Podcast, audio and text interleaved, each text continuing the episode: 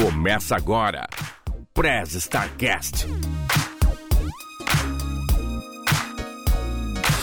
Ohayou, starteiros! Genki desu ka? Eu sou o Will Cunha, falando direto do Japão para o Prez Startcast, a sua áudio revista digital feita do mundo para o mundo. E aqui do meu lado direito, falando também aqui do Japão, Renin. Yo, tadaima, Renin desu. Fala aí, galera, beleza? Bora que hoje vai ser louco.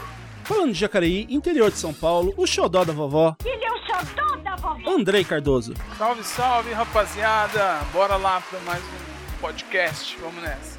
E não podemos esquecer da nossa estagiária robô mais eficiente que eu conheço, Neuza. Ohio, galera! E no programa de hoje, a gente está repleto de convidados. Então vamos começar as apresentações. Vamos começar por ele, que é o nosso amigo que é lá do No Japão Podcast. Vitor Honda. E aí galera, beleza? Aqui é o Furio preferido da Podosfera e obrigado aí pelo convite. Eu tô muito honrado de estar fazendo parte desse episódio com pessoas maravilhosas. E vamos lá, vamos lá. Tô fingindo que eu não tô nervoso, mas vamos lá. Pela primeira vez no Press Start, né? Porque ele já participou do Te Apresento um Pod Amigo, diretamente da geladeira do Press Start, pro quentinho dos nossos corações, Juca Kanashiro, lá do WasabiCast. Nossa, aqui é o Juca Kanashiro.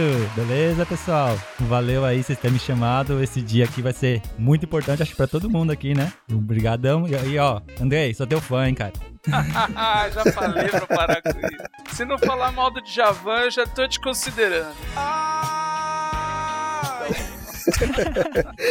E por último, e mais importante convidado, aliás, mais que um convidado, ele é um ídolo de uma geração que ou- ouve podcast. Ele é jornalista, escritor, blogueiro, professor, podcaster e, quiçá, super-herói nerd brasileiro. Eduardo Spor. Fala pessoal, bom dia, boa tarde, boa noite aí, horas que estejam escutando. Muito obrigado pelo convite. Tô animado para conversar com vocês aí. Obrigado por terem feito aí um malabarismo de horário para poder conversar comigo. Eu sei que vocês têm uns problemas aí. Agradeço muito o esforço aí. Mas antes de começarmos o papo, ô Renin, caso os starteiros queiram entrar em contato com a gente, como que eles devem fazer? Opa, se vocês quiserem mandar mensagem pra gente, manda pra nosso e-mail, arroba pressstartcast.com.br ou pelo nosso mural no nosso site pressstartcast.com.br e acessem nossas redes sociais. E Andrei, quais são as nossas redes sociais? Pra acessar o Facebook e o Instagram, você coloca arroba oficial, tudo junto. Vai ficar com três S aí mesmo, vai ficar tudo junto. E o Twitter é cast underline press, com dois S no final. Beleza? E lembrando que agora você também pode ouvir os nossos episódios através do YouTube. O link ele vai estar no Instagram e na descrição desse episódio, pois, como vocês já sabem, a gente ainda não tem aquele link direto. E contamos com a colaboração de todos que ouvem, né, para divulgar, espalhar para os amigos e familiares, para que a gente chegue lá no número e consiga o nosso link direto, beleza? Apresentações e contatos informados, bora pro episódio? Neuza, press start. Deixa comigo, chefe.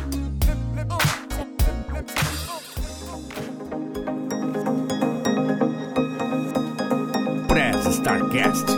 Bom, galera, como eu falei na introdução, né, a gente vai falar um pouco hoje, bater um papo aí bem descontraído com o Eduardo. E eu queria começar perguntando pra você, Eduardo, a pergunta que a gente sempre faz pros nossos convidados. Quem é o Eduardo? Essa pergunta eu já tenho resposta na ponta da língua há vários anos. Eu costumo dizer que eu sou um nerd, né? E a gente tem aquela definição clássica e antiga do nerd, que é o nerd é um cara que se interessa bastante por um assunto, né? Então, às vezes o cara que gosta muito de futebol, por exemplo, é o nerd de futebol, pode, pode crer que é. E eu sou um nerd de literatura, de RPG, de Guerra nas Estrelas, apesar de que eu tenho é, assistido, eu não assisti muitos filmes novos aí. E, cara, é isso que eu curto mesmo, assim. Eu, eu gosto de me classificar como nerd. E também e sou escritor, né? Jornalista, como você falou. Hoje em dia trabalho só escrevendo. Escrevi aí os quatro livros da tetralogia angélica e agora tô iniciando essa trilogia que é do Santo Guerreiro.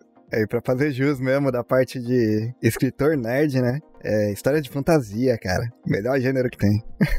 Verdade. Aliás, praticamente foi você, né, que abriu esse gênero no Brasil. Assim, pro mainstream, vamos dizer assim. Cara, eu acho que na verdade foi o nosso André Bianco, né? André Bianco, ele Aham. veio antes da gente aí, ele foi um dos caras que. Foi até interessante comentar sobre isso, porque eu já vi os livros dele nas livrarias, ele foi realmente o primeiro que veio. Na verdade, ele começou escrevendo. O primeiro livro que ele lançou foi o Sete, né? Um livro de vampiros. Mas os vampiros dele são um estilão assim, meio fantasia também, né? Tem poderes fantásticos, assim. Não, não, é- não posso dizer que é um livro de vampiro tanto pro lado do terror. Tem o terror, mas também tem bastante de fantasia os livros do André Bianco. Mesmo sendo na, nesse gênero um pouco mais de vampiro e tal. E aí, eu me lembro que eu, que eu via os livros dele na livraria e falei, pô, legal, cara, esse cara é um brasileiro aí que, né, que alcançou as, as estantes aí das livrarias. E aí, eu queria ser como ele. Aí, depois, quando eu lancei meus livros, a gente veio, assim, veio se encontrar, se conhecia aí na Bienal, numa da Bienal, acho que foi de 2010 ou 2009, se eu não me engano. Então, ele que foi o primeiro, assim, eu acho. Mas esse negócio de falar que é primeiro é sempre complicado, porque sempre vai vir uma pessoa falar, é, reivindicar, né? Ah, Não, mas antes eu publiquei o meu livro, tal, etc. Então, é meio complicado, assim, dizer que você foi o primeiro. Assim, em tudo, né? Em tudo. É quando a gente fala, ah, o cara que foi um, um livro que foi o pioneiro da ficção científica em tal lugar. Aí vem outra pessoa e fala que não, teve um antes, um antes, um antes. Então, mas eu, eu sempre penso no André Bianco aí como o cara que abriu o caminho aí também pra gente, né? Eu, eu vim depois o Solano, né? O, o Dracon e outros autores aí, Leonel e tal,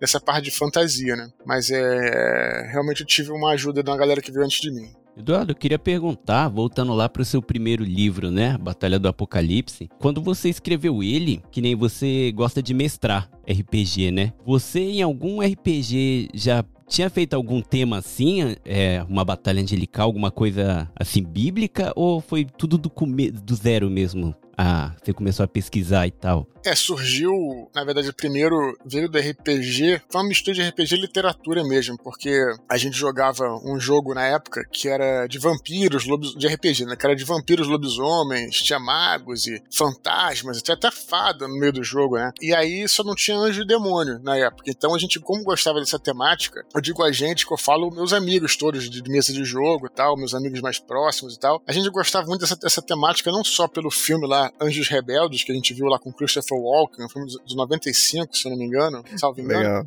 como também pelos quadrinhos da Vertigo. A gente era muito fã aí da Vertigo, do Preacher, do Hellblazer, que depois ficou conhecido como Constantine por causa do filme, né? É, Uhum. E o Sandman também, eles já tinham essa temática aí, a Vertigo, que é um selo da DC Comics, né? Então ela tinha essa temática aí, que tem- tinha muita coisa com anjos, com demônios, o, o Neil Gaiman era muito nessa linha, o, o próprio Alan Moore, que veio antes do Neil Gaiman, fazia um pouquinho esse tipo de coisa e tal. Então a gente já gostava bastante. Então quando a gente, a gente quis levar pra RPG essa temática de demônios, como não existia o, o livro em si, pra você jogar com, perso- jogar com personagens anjos e demônios, a gente criou algumas regras próprias, criamos um, um, um jogo, e aí, é, em paralelo a isso, eu já tinha ganhado um concurso na faculdade com um conto, que era a história do, do Ablon, que é um personagem principal do Batalha do Apocalipse. Então, já tinha um pouquinho de literatura, tinha um pouquinho de RPG, e teve um momento que eu comecei a escrever Batalha do Apocalipse, eu juntei as duas coisas, né? Trouxe um pouco daquela história, daquelas, daquelas cenas, não é nem história, daquelas cenas, daqueles antecedentes daqueles personagens, e acabei construindo a batalha que veio,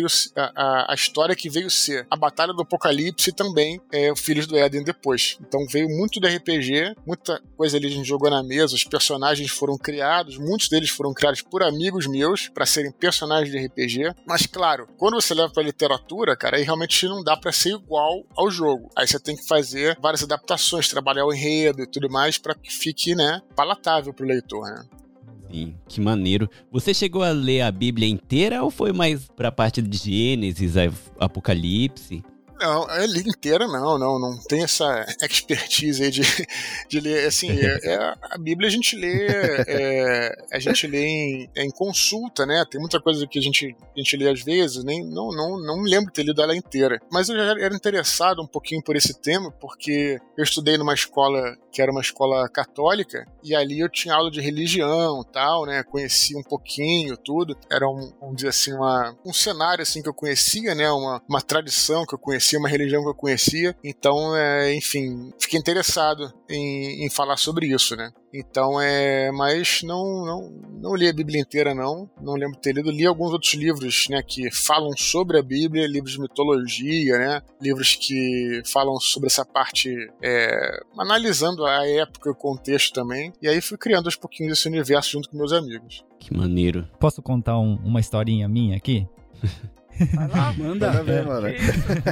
Não, a- a- apro- aproveitando aí o, o que- a ponte que o Eduardo falou que da, dos quadrinhos da Vertigo, Hellblazer, Sandman, New Gaiman e tal, né? Eu já até já, já comentei isso com o Will. Quando eu era adolescente, eu cheguei a ensaiar fazer um fanzine. Né? Que louco. E Então eu cheguei a fazer, assim, mais de brincadeira tal, assim. E nesse fanzine eu tinha, eu tinha o intuito de lançar um quadrinho, que era uma, uma obra minha, né? E até cheguei a desenhar uma página. Eu, eu- tive a ideia desses personagens, sim, baseados na, na Vertigo, né? Que eu amava, ah, principalmente Sandman, Hellblazer, eu amava. Eu lia bastante, né? Mas a, a a minha principal fonte foi logo depois que eu li o livro do Paulo Coelho, As Valquírias, né? E, e a história que eu tava fa- fazendo dentro da minha cabeça chamava Angels and Archangels. E era, era, eram, eram pessoas que, que tinham meio que o poder de conversar com seu próprio anjo e iria acontecer uma guerra entre céu e inferno.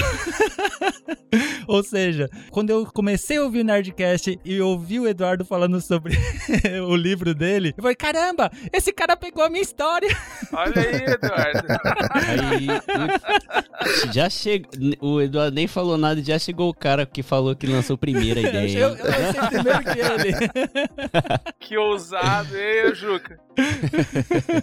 Mas a- até aproveitando esse gancho aqui que tanto o Eduardo quanto o Juca falou, ô, ô, Eduardo, como que é o processo assim de, de busca de inspiração para escrever a su- as suas obras? Tá, primeiro dizer que, na realidade, é, ninguém pegou a ideia de ninguém, né? Essa ideia, ela, ela já tá, ela, ela não, ela não é minha, né? É uma ideia milenária e tal, né? Que tá em todas as religiões aí, né? É, do bem isso. contra o mal e tal. Então, assim, não é nada, de forma alguma, não é minha, assim. Até, é até engraçado, eu- você falou aí, obviamente, brincando, né? De forma simpática e carinhosa e tal, mas tem gente que até leva um pouquinho isso a sério, assim, às vezes. Hoje em dia, não tanto, assim, mas. É, ah, o cara teve, teve a mesma ideia que eu. Falei, pô, mas a ideia não. Que isso, cara? Que, eu, não fui, eu não inventei nada disso, né?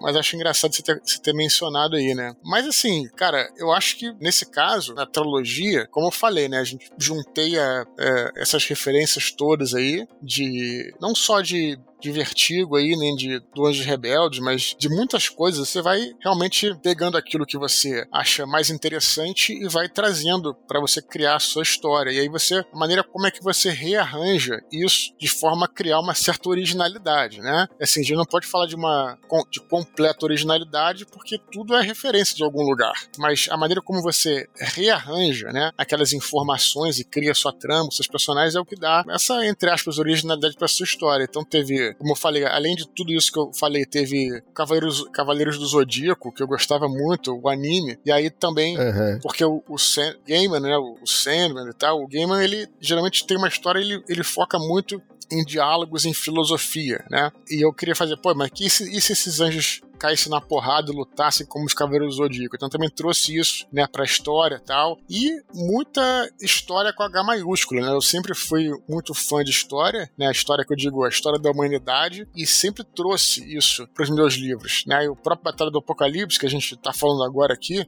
eu brinco dizendo que é uma, é uma, é uma desculpa para se falar de história, porque trata-se de um personagem que caiu na Terra, poxa, lá na época de Babilônia Antiga e tal, e aí foi atravessando essas eras da humanidade até chegar na Batalha do Apocalipse, no fim do mundo. Então, como vocês sabem, talvez vocês já tenham lido, ele vai passando por várias civilizações, encontrando pessoas, conhecendo como é que era a época e tal, e é isso que eu queria trazer, né? Esse, esse aspecto histórico também para os meus livros, né? Trabalhei isso muito no próprio Batalha e depois no Anjos da Morte. Dentro da tetralogia, trabalhei isso no Anjos da Morte, que é a história do século XX, né? Com outro personagem, que é o Daniel, que passa pelas guerras do século XX e tudo mais. Então é isso, todas essas referências acabam se juntando e você tem que ver como é que você arruma isso para você criar a sua própria obra original, né? Aham. Só um comentáriozinho, se o Will quiser tirar isso do episódio na edição, pode ficar à vontade. É uma pequena tietagem, né? Mas é, a gente que acompanha o Nerdcast, né, sabe que você é um cara apaixonado por história e eu até conhecer o Nerdcast e ouvir vocês falando de história, eu não tinha interesse nenhum mesmo. E vocês falam assim de história de uma forma tão bonita que eu me apaixonei por história e hoje eu estudo muito história assim, tento procurar. Eu sou novo ainda nessa vida assim, porque até um tempinho atrás eu não queria nada com a vida. O negócio era trabalhar em fábrica aqui no Japão e seguir. Mas depois que eu conheci vocês assim, hoje eu pretendo quando tiver um tempinho mais, é estudar até, né, fazer uma faculdade de história aí para e poder saber mais, chegar num patamar aí que vocês vocês estão. Inclusive, os. E nenhum patamar assim nem elevado, não. Eu te digo o seguinte: na verdade, foi assim que eu aprendi história, né, em mesa de bar, né? E o que a gente fala muito do Nerdcast em si, assim, é que na verdade o objetivo ali, nós temos até um cara que é especialista, que é o caso do Felipe e tal. Mas acho que o grande objetivo ali não é nem falar a história de forma totalmente perfeita e didática, mas conversar sobre o assunto. A gente sempre fala isso. E por isso que fica tão legal, né? Óbvio que a gente vai cometer muitas, muitos erros. E sempre foi assim, daí a sessão de e-mails que no começo era chamada canelada justamente porque a gente já sabia que ia cometer erros. Mas essa, essa sempre foi a proposta. A gente sabendo que, que, somos imperfeitos, mas aí o objetivo ali não é dar uma, uma informação. É claro que a gente vai se esforçar, a gente não vai falar besteira por falar. Mas a gente pode errar. Mas o objetivo ali é criar um interesse, né? E aí, claro, que você indo para os livros de história, estudando, e aí sim você vai ter informação acurada né? No nosso caso, a gente está ali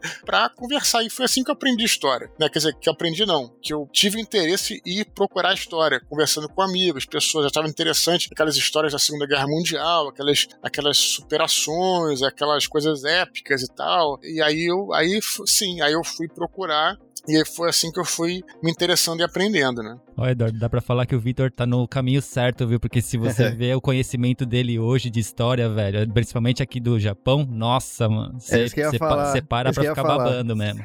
O... Já fazendo um jabazinho aqui, o... no Japão tem uns episódios bem legais sobre a história do Japão, viu? O podcast lá do Vitor. E é legal você estudar justamente estando no Japão, né? Que você vai nos lugares e, e você pode, Sim. né? Interessante mesmo. E como eu cresci aqui, eu posso estudar em japonês. Mas é, é, é bem isso que você falou, né? Vocês conversam de uma forma assim, é bem informativo, mas divertido. Uhum. Eu acho que foi por isso que eu comecei a gostar de história, porque eu ia pra escola japonesa e tinha aula de história japonesa, né? Uhum. Tinha história do mundo e história da, da história do Japão. E eu não tava nem aí. Falei, que sala, que aula velho chata, né? Uhum. Aí depois de adulto agora que eu pego e falo, meu Deus, como eu perdi tempo, né? E eu, Nossa, eu tô até aprendendo né? agora o português um pouquinho mais, tentando ler livros em português, porque eu posso dizer assim que eu sou analfabeto porque eu não estudei na escola brasileira, né? Nunca estudei. Porque depois de um bom tempo, meu sonho hoje também é, quem sabe, escrever um livro, né? E tudo isso com influência do Nerdcast, escutando e com certeza sua, né? Então, por isso que eu tô tietando aqui bastante. Eu vou parar por aqui, mas é, um, é uma honra estar conversando com você, cara. É inacreditável. Poxa, cara, agradeço. Até aproveitando isso aí que você falou, Eduardo, que realmente, né, esse fato de, de vocês tirarem o peso na hora de, de falar sobre alguma coisa da história, eu acho que é o que atrai a atenção do, dos ouvintes, né? Porque eu, eu, assim, eu gostava de. Né, que também vai da influência dos professores, essas coisas, porque tem o professor que pode te inspirar e também tem aqueles professores que podem estragar o seu interesse e você nunca mais gostar daquilo, né? E na escola, quando eu estudei aí no Brasil, eu tive alguns exemplos desse aí. Um professor de história, ele me fazia, assim, pesquisar as coisas porque a forma que ele passava, a leveza que ele passava pra gente, deixava a gente muito interessado no, no conteúdo, né? E mais ou menos que, o que acontece quando a gente ouve os episódios lá do, do Jovem Nerd, contando a parte de história, e aí começa a criar aquele desafio para as pessoas, né? Porque aí as pessoas ficam naquela de, ah, o cara tá falando besteira, eu vou dar uma pesquisada aqui para achar uma canelada e, e mandar a canelada lá para ser um e-mail lido, alguma coisa desse tipo, né? E acaba criando essa curiosidade das pessoas. Eu mesmo, assim, um outro episódio que eu ouvi que falava dessas partes de história, eu parei, na, eu fiquei na dúvida e fui pesquisar e falar, não é que, que é isso aqui mesmo tal. Então eh, eu acho que tirando esse peso assim, claro. cria bastante o, o interesse das pessoas. Né? É óbvio, é. concordo, é isso que a gente tenta fazer lá, né? Nosso objetivo. É, voltando ao que o, o que o Vitor tava falando sobre é, que nem ele estudou aqui no Japão, tal assim, né? Eu tenho um, um belo exemplo sobre isso também aqui dentro de casa, né? Porque a minha esposa e minha companheira de podcast, a Biju, ela, assim como o Vitor, ela cresceu aqui no Japão e estudou praticamente só. Ela estudou um pouco em escola brasileira também, mas ela estudou praticamente mais em, em escola japonesa, né? A formação dela é, é na escola japonesa. Então é, é bem interessante porque eu só estudei em escola brasileira e eu sempre gostei de história também, assim, apesar de eu não ter tanta informação assim, mas às vezes a gente troca informações, sabe? Eu conto um pouco para ela sobre a história do Brasil, eu gosto bastante da, da, da, época da ditadura brasileira, né? Assim, não da ditadura em si, da história, tá?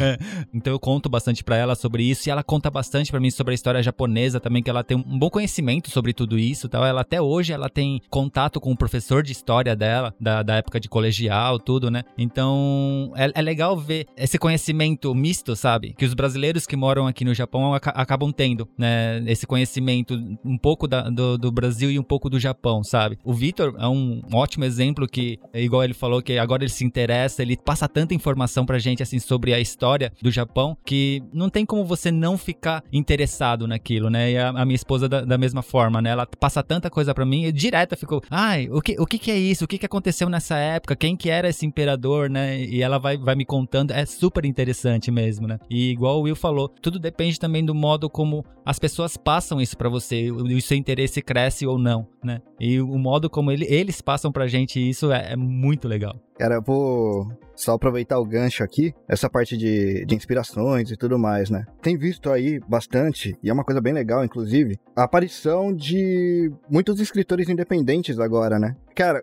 a sua história é, de como você publicou o primeiro livro, de como você fez essa parceria, né, com o Jovem Nerd, com a Zagal, lendo inclusive ainda encadernado, né? Tem como você contar um pouco dessa história, porque é inspiradora mesmo. Logo depois de você publicar, eu acabei vendo uma gama aí de pessoas entrando nesse mundo mesmo do, da literatura independente, né? Foi de forma independente, independente forçada, né? Porque eu tentei mandar para várias editoras, na época todas recusaram. A gente fez primeiro o Nerdcast em 2007, e aí fizemos, aí tínhamos um case de ter vendido 500 livros, mesmo assim as editoras não, não se interessaram na época, né? E aí a gente acabou é, fazendo, olha, em 2000, 2009 a gente tinha lá um, uma grande demanda de pessoas procurando lá por e-mail e tal. O livro a gente falou, vamos fazer então uma edição grande de 4 mil exemplares. A gente foi, colocou dinheiro, né, pra gente fazer essa edição, e começamos a vender pelo Jovem Nerd, né, pelo Nerd Store de novo, né? Teve a primeira venda em 2007, a segunda em 2009. Nessa de 2009 já tinha as redes sociais, 2007 já tinha, mas ainda era uma coisa mais de blogs e tal. E em 2000 e 2009 tinha já tinha Twitter, tinha Orkut, aí começou a aparecer a comunidade do Orkut sobre o livro e tal, aí viralizou. As pessoas começaram a conversar entre si, é, os blogs literários, as redes sociais e tal, e a partir daí é que a editora se interessou, né? né quando já tinha desistido de publicar pela editora, né, a editora veio e se interessou é, espontaneamente, né, sem eu procurar mais elas, né? Então, eu sempre falo o seguinte, a gente correr atrás, né? Mesmo que uma editora não te dê esse espaço no começo, hoje em dia, cada vez mais a gente está com essas ferramentas de publicação independente. Na minha época nem tinha livro digital. Hoje em dia você ainda pode, né? Porque naquela época você ainda tinha que investir um pouco para fazer um livro físico, né? Nem que fosse 100 livros e tal. Hoje em dia você pode investir zero, né? Na verdade, recomenda-se sempre também investir verdade. pelo menos com, com revisor e tal, né? Claro, mas hoje em dia você não tem, cara. Você pode realmente fazer tudo em digital. Aí, se você quiser fazer também um livro físico, se não tiver dinheiro nenhum, tem até é, ferramentas hoje de financiamento coletivo. Então não tem é, nenhuma barreira mais para você publicar um livro, né? Depende só de você, na verdade, né? De você fazer um bom trabalho, de você conquistar os leitores, né? Conversar com eles e realmente apresentar um, um bom trabalho. Então cara, é o que eu sempre falo, assim, né? Sempre existe essa porta aberta aí. Mesmo que você não tenha uma editora, você pode tentar o lançamento independente, né? Essa é a história de grandes escritores, né? Sempre vai ter uma editora que hoje chora por não ter aceitado ali publicar, né? Sim, sim, sim. Tem diz que a, o Harry Potter ele foi rejeitado por vários, né? Teve uma que foi sem e querer. A. Verdade, Rowling. verdade. É.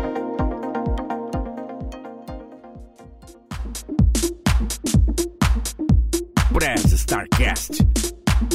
Ô, Eduardo, eu queria, queria ir um pouquinho antes dessa história, né? Você começou aí falando que tinha escrito um conto na época da faculdade. Você fez jornalismo, Sim. né? Sim, eu comecei fazendo publicidade e aí eu trabalhei alguns anos como publicitário, né? Só que eu até gostava, tal, era legal porque, porque eu fui procurando criar histórias e tal, né? Na publicidade é isso, né? Você cria uma história em 30 segundos, né? Nos comerciais e tal. Mas eu tava, com o tempo, comecei a sentir uma necessidade de escrever, né? E uma vez eu fui, fiz um, um freelancer, né? Uma, uma matéria independente para um jornal online que estava nascendo, né? Na época do KD. Vocês lembram do KD, aquele dispositivo de busca, Aham. né? Que tinha, né?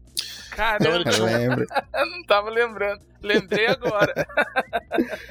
Pois é, o KD tinha uma revista virtual, né, que é associada a ele lá. Na verdade, o KD era uma, não era só o, o mecanismo de busca, tinha vários, é, vários sites pequenos dentro da- do portal lá, do, nem portal do site e tal. E aí eu, cara, fiz uma vez uma matéria lá pra eles, achei um barato, assim, pô. Os caras eram totalmente, falaram, você pode falar o que você quiser. Eu falei, ah, vou falar sobre Star Wars, tá, tá chegando o filme novo aí, que era o episódio 1. Cara, fiz uma matéria, eu adorei escrever e falei, poxa, é, talvez eu seja mais pro lado do jornalismo, né? Porque o jornalista escreve o dia inteiro, né? E aí eu acabei fazendo, lá na minha faculdade você fazia publicidade com mais dois anos, né? A faculdade né, básica de quatro anos, só que com mais dois anos você se formava também em jornalismo, né? Então eu tinha lá a publicidade com seis anos, eu, eu me formaria em publicidade também em jornalismo. Aí eu fiz os dois, e aí fui migrando pro jornalismo, e, e aí esqueci o que, que você me perguntou. É, não, o que eu falei da. Na verdade, eu falei que você tinha escrito um conto na época da faculdade, mas eu ia puxar um pouco antes. Ia perguntar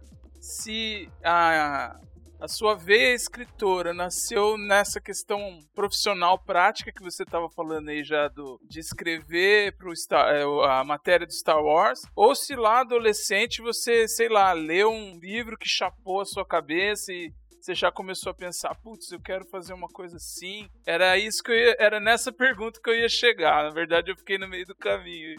Então, foi. A primeira história que eu escrevi foi aos seis anos de idade. Foi, na verdade, uma história em quadrinhos. Eu tinha voltado de assistir um filme e aí achei legal esse filme. Aí, pô, comecei a fazer uma história que era parecida tal. Eu sempre gostei, assim, cara. Sempre gostei de criar histórias, principalmente, né? E aí, na medida quando eu fui crescendo no colégio, tentei desenhar também, só que eu era muito ruim em desenho. e aí, como eu gostava de ler, eu acabei entendendo que talvez eu pudesse expressar aquelas histórias, né, no papel, escrevendo, em prosa, porque eu já gostava muito de ler. Aí, na verdade, a, a escrita veio como uma necessidade de contar uma história. Uma coisa que eu gostava mais era contar histórias, inventar histórias. Mas qual o meio, né, que você vai, qual a forma que você vai é, usar para contar aquela história? Pode ser de várias coisas, né, desenho, ah, vários tipos de arte. Você pode até numa escultura estar contando uma história e por aí vai. E acabei que eu fui pro lado da literatura porque eu já gostava muito de ler. E aí fui fazendo, é, escrevendo vários contos, né, no colégio. Escrevia contos em cadernos de espiral e tal. E escrevi muita coisa em, em computador também. E esse foi o primeiro conto que eu ganhei um prêmio. Foi esse conto de um pequeno, na verdade, um concurso lá da faculdade, mas acabou sendo pu- publicado, só vendia na, na banca da faculdade, mas eu achava, pô, muito legal, assim, fiquei super prestigiado, e aí foi assim que começou, acho que, minha carreira literária, primeiramente nessa... Mas a vontade já era, já tinha desde muito antes, né? Que Deixa eu maneiro. perguntar essa, pra, pra todo mundo, na verdade, não, não, não só pro Eduardo. Que nem você falou, né? Desde pequeno você já gostava de ler, você já se interessava, tudo. Qual, cada um de vocês, qual o primeiro livro que leu e em que momento você, vocês se tornaram um apaixonado por leitura? Porque eu acho que todo mundo aqui é um apaixonado por leitura hoje, né? Mas qual, qual foi o momento que você se tornou apaixonado por leitura e qual foi o primeiro livro que você teve? Eu vou começar aqui falando que o primeiro livro que eu li, eu li meio que forçadamente e por isso durante um bom tempo eu não gostava de ler, que é a minha mãe, ela é da igreja. Desde que eu nasci. Hum, Então, o primeiro livro. É que assim, na escola japonesa, é, quando você chega na escola, eles tiram 15 minutos só pra ler. É um, um 15 minutos obrigatório que chama Dokusho, que é pra você ler. Você tem que ler livro, mas não pode ser história em quadrinho. Não pode ter desenho, né? Tem que ser livro, livro assim. E os livros aqui do Japão é menor do que a palma da mão os livros comuns aqui do Japão. A minha mãe fez eu levar a Bíblia para ler. E era a Bíblia com a linguagem de adolescente, então era, sei lá, parecia uma pasta, era gigante. e foi o primeiro livro que eu li. Então eu li a Bíblia inteira na escola. porque tinha esse. E por causa disso, não que eu achava a história chata nem nada, né? Porque eu também fui pra igreja, eu, eu estudei. Né, bastante. Só que não foi uma coisa assim. Eu li forçado. Mas não, sabe? E não é para mim não era uma história. Na época eu vi aquilo como uma verdade, assim, né? Tipo, da religião. Só que aí depois eu li. O primeiro livro que eu li fora, assim, e foi em japonês, foi Senhor dos Anéis. Por causa do filme. Ó, que louco, cara. Você leu Senhor dos Anéis em, em japonês, cara. Em japonês. Mas você leu isso quando era criança? Não, eu tinha, cara, quantos anos eu tinha? Acho que eu tinha uns 14 anos. Ah, faz uns dois anos atrás, né, mais ou menos. Então foi assim, por causa do filme e por causa do jogo que tinha saído, aí eu li em japonês mesmo, O Senhor dos Anéis. Foi o primeiro livro que eu li. Aí eu falei, nossa, é legal, mas eu não segui, né? Eu fiquei um bom tempo à toa na vida porque eu me perdi aí. Pode crer. Bom, eu, eu acho que como a grande maioria que estudou nos no finalzinho dos anos 80, anos 90, eu comecei com os livros da coleção Vagalume, né? Hum. Então eu Pode lembro crer. de ter lido é, Aventura do Império do Sol, Xista no Espaço, é, tinha um outro também que era... Como que era? O, é, Mistério... Hotel 5 Estrelas. Isso, é o mistério, o mistério do Hotel Cinco Estrelas, alguma coisa assim. Ou então o clássico, Escaravelho do Diabo. Esse eu não, É. não li. Pode crer. Por incrível que pareça, esse eu não li. Nossa. né? Nessa época que eu comecei, eu acho que o último que eu li foi o Enigma da Televisão. Daí depois eu já ah, caí naquela que a gente estava comentando antes, né? Do professor que estraga a sua curiosidade, vontade de ler, né? Um professor de português lá que, para começar, ela não falava o português direito. Ela sempre trocava o L pelo R, né? Então era franela, essas coisas. Um professor de português falando assim. E uma vez, por causa de, daquela que a gente faz a, a interpretação do texto, eu escrevi o que eu entendi do livro. E ela me deu uma nota baixa. Então, depois disso daí, né? Eu perdi um pouco do interesse e fui voltar mais agora com esses livros, né? De empreendedorismo, né? Atitude, exclamação. Acho que foi um dos últimos que eu li. E agora tá me criando muita curiosidade. Não é por causa do convidado, Uhum. né? Mas Sei. eu tô tentando comprar por aqui o, o livro do, do Eduardo, né? Mas tá um pouquinho complicado, que ou eu acho aqui muito caro ou muito tempo demora pra entregar aqui. Eu vou comprar aqui Oi. e mando pra você, William. Igual a Coca-Cola. Agradeço. Junto Não, com a manda- Coca. Manda. Manda manda, uma cópia pra mim então, pô. Também. Que o meu eu peguei, eu peguei só digital, cara. Eu queria o livro físico, tá ligado? Aí, Eduardo, Eu tem vou- mais cinco exemplares garantidos na sua conta aí. Muito bem, beleza. Eu comprar, e comprar dois, né? Porque o digital eu peguei. Eu concordo com vocês que livro físico eu também gosto mais, até pra poder ter um autógrafo, né? Um dia. Então, legal, cara. Também tô com vocês. Eu, eu não sei se todos já falaram aí, é, mas de minha parte, também li muita coisa da coleção Vagalume. Tem um livro da coleção Vagalume que eu me lembro de ter lido, que era O Caso da Borboleta Tíria, que era um livro sobre é, assassinato no mundo dos insetos. É uma, era uma, uma, um romance policial no mundo dos insetos. Muito interessante o negócio. Mas depois eu comecei a me interessar já um pouquinho mais velho um pouco pelos livros do Sherlock Holmes, né, que também eram livros policiais. Depois todos os livros de fantasia, porque é, eu já jogava RPG e aí isso trouxe também é, um interesse por fantasia, aqueles mundos fantásticos, até para poder me abastecer de informação para poder criar os jogos, né, mestrar os jogos, até como até como jogador, não só como, como mestre. E depois, cara, fui daí deslanchei. Comecei a ler de tudo, terror, muito Stephen King, romances históricos. E aí realmente eu fui embora, né? Mas eu não sei, eu não lembro de um livro específico, não, porque eu gostava bastante de ler. Então, assim, é, não sei se foi um especial, talvez tenha sido vários aí.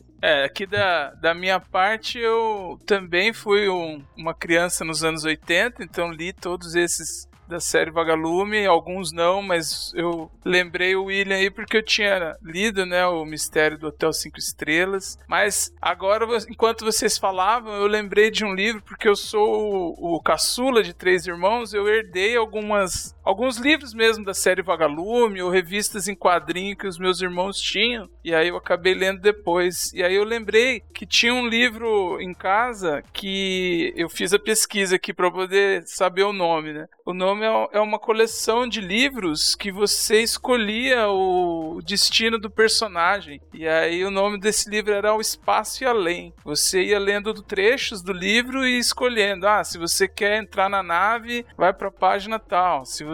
Livro-jogo, então. É, é, é que eu não tenho. Eu nunca joguei RPG, eu não tenho.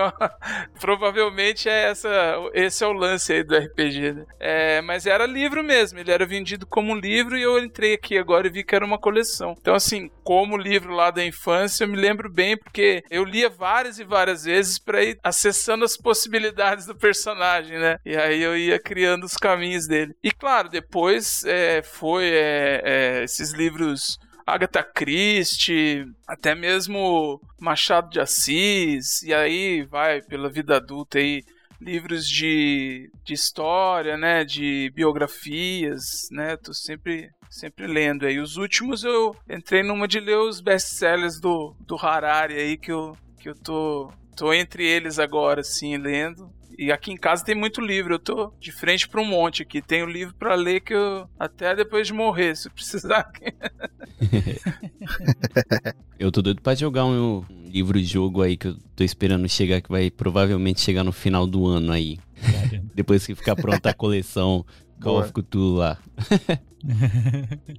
Eu, desde criança, sempre fui apaixonado por leitura, né? Sim, é claro que pra mim o principal sempre foi quadrinhos, né? Desde Turma da Mônica, passando pelos super-heróis, Marvel DC, na adolescência veio a Vertigo e tal, e até hoje eu sou apaixonado por quadrinhos, né? Apesar de não, não acompanhar tanto assim mais. Mas livro, o primeiro livro que eu tive na minha vida, que eu ganhei do meu pai, né? Eu era bem pequeno, na verdade, foi o Pequeno Príncipe, né? Mas, é, mas eu ainda era muito pequeno, por mais que seja, né, uma, uma, uma leitura mais infantil assim. Eu não dei tanta importância na época, não entrou na cabeça, nada. Mas daí o primeiro livro que eu li e que eu vi assim, putz, que bacana, que legal, eu gosto de ler livro, foi quando a minha avó me levou a primeira vez numa biblioteca e ela pegou pra mim O Saci, do Monteiro Lobato. Né, Que é Da da- do, do sítio do pica-pau, mas era o, o livro em si era O Saci. Nossa, cara, como eu amei aquele livro. E aquilo me fez eu entrar nessa, nessa coisa de ler livros, né? Não só quadrinhos, né? Não li tanto assim e tal. Só que o livro que me fez mesmo, puta, eu sou realmente um apaixonado por livros, foi o Hobbit. O Hobbit,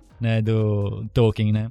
Eu li quando eu tinha uns 15 anos, mais ou menos, e eu li assim por acaso. Eu não sabia do que se tratava nem nada. Eu li por acaso porque a minha mãe pegou emprestado de um colega de serviço. Ou seja, foi por causa da minha mãe que eu, que eu, que eu conheci Tolkien, cara.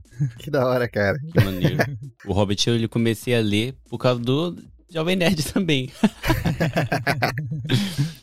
Aliás, é legal que a influência do- dos pais foram bem fortes pra você, então, no caso, né, Sim, cara? sim. A, a minha, a minha mãe, é... nossa, minha mãe até hoje, ela é uma leitora assim.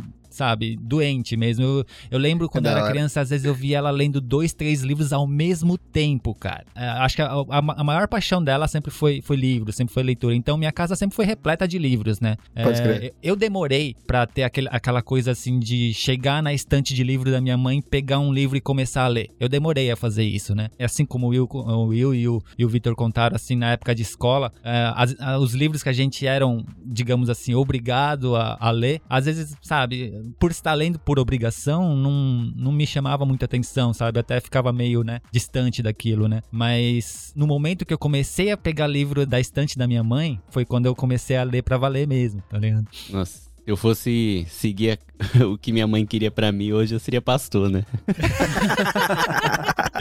Ela estaria bem mais feliz, eu acho. E olha que minha, minha mãe, ela, muito dos livros assim que fazem sucesso, vamos dizer aí no, no mundo nerd, eu puxei da minha mãe, cara. Ela, foi ela a primeira a pegar O Senhor dos Anéis, foi ela a primeira a pegar. Harry Potter, foi ela a primeira a pegar Dan Brown, sabe? Uhum.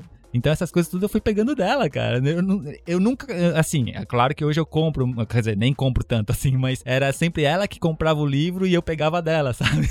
Maneiro, maneiro. E assim, pegando essa referência que você falou aí, Juca, eu parei agora pra pensar, não tava entendendo, agora eu entendi que na estante lá da casa do- dos meus pais, né? Meu pai uma vez colocou um livro lá que eu acho que era uma mensagem pra mim, porque ele falou, o livro lá eu fui ler, tava marcado: Como fazer seu filho passar numa entrevista de emprego antes dos 18. Eu acho que era uma mensagem subliminar isso, né? Mas e, e- e você aí, ô, ô Reni, pra gente terminar essa parte de inspiração, que eu tenho umas perguntas aqui pra fazer pro, pro Eduardo. Qual que foi as suas inspirações, essas coisas pra leitura? Cara, meu primeiro livro, aliás, foi uma coleção de livros, né? Eu não sei se vocês lembram. Lembra que tinha um livro, um- uma coleção de livros da Xuxa, é, de contos de fada, que vinha com uma fita cassete pra você ouvindo junto? Eu, Caramba, acho, eu cara. acho que eu não tinha nascido ainda. Tô muito É. velho mesmo, né, cara? Puta merda. Eu não posso nem falar Não. isso, que eu já me entreguei com a série Vagalume antes, então não dá pra eu falar. Pode crer. Pô, então, cara, eu era, eu era bem pequenininho ainda, mas... Ainda mais por ver com fita cassete e tal, isso ajudou muito, sabe? Você pegou o primeiro audiobook. É, pode crer, né? Depois disso daí, já criei interesse logo de cara, assim, né? Que um monte de figura também. E aí fui pra Monteiro Lobato também, que tinha na, na, na casa dos meus primos, não era nem meu. Então quando eu ia pra lá de férias, aí à noite eu vi um monte de livro legal, assim, na estante. E eu falei, meu, deixa eu ver o que é isso aqui. Aí eu peguei de curioso mesmo. E fui lendo, cara. Mas o que me marcou mesmo, isso daí vou pro time aí do.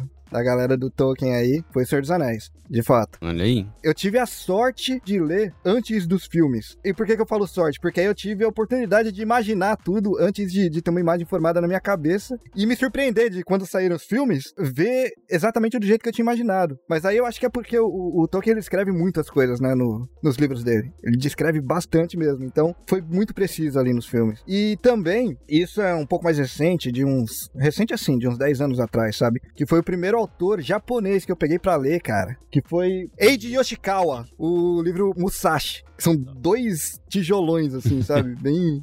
Que, cara, foi um livro louco demais. Esse, até a minha irmã, que não é muito ligada à cultura japonesa, leu e gostou, né? Depois que eu acabei. E aliás, é, ô Eduardo, só fazendo um gancho aí, cara, você leu algum autor é, japa, assim, pra.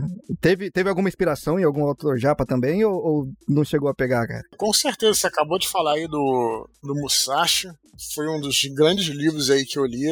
Cara, é uma experiência incrível, né? Musashi realmente é excelente e tem muito a nos ensinar, cara, porque ele trabalha com capítulos curtos, né? Com pequenas inserções de texto e tal. E aí é engraçado que as pessoas veem aqueles dois tijolos. Aqui no Brasil foi publicado em dois tijolos. E, cara, sinceramente, é, você não consegue parar de ler, né? Se você, claro, tem uma hora que você vai parar de ler porque você vai dormir e tal, mas quando você começa a ler, você não consegue parar. Isso que eu acho bem impressionante, assim, sabe? Eu faço coro com você aí, cara. Realmente, pra mim, o Musashi foi uma grande inspiração. Originalmente ele foi lançado em cinco livros, não foi, Reni? Eu não sabia, eu peguei a versão do Brasil também. Ah, do Brasil. São É, esses não- dois tijolos aí que, que a gente tava falando. É, originalmente acho que ele foi lançado em cinco livros, daí no Brasil eles fizeram daquela forma, né? Acho que dá um total de quase mil páginas, né? Eu acho que originalmente era, no, era em jornal, né? Ah, Era lançado em fascículo tá. no jornal, jornal. e depois que ele veio compilar aí. Não sei se de- em algum momento devem ter lançado em cinco Sim, ah, livros e tá. tal. Uhum. Mas em- no original foi nos anos 30, se não me engano, e foi em jornal. Aliás, eu lembro, eu lembro do meu pai, né, assistindo a novela japonesa que saiu baseada nesse livro, cara. Ele Sério? tinha umas fitas cassete, é, umas fitas de vídeo cassete, tá ligado? Caramba. Bem legal.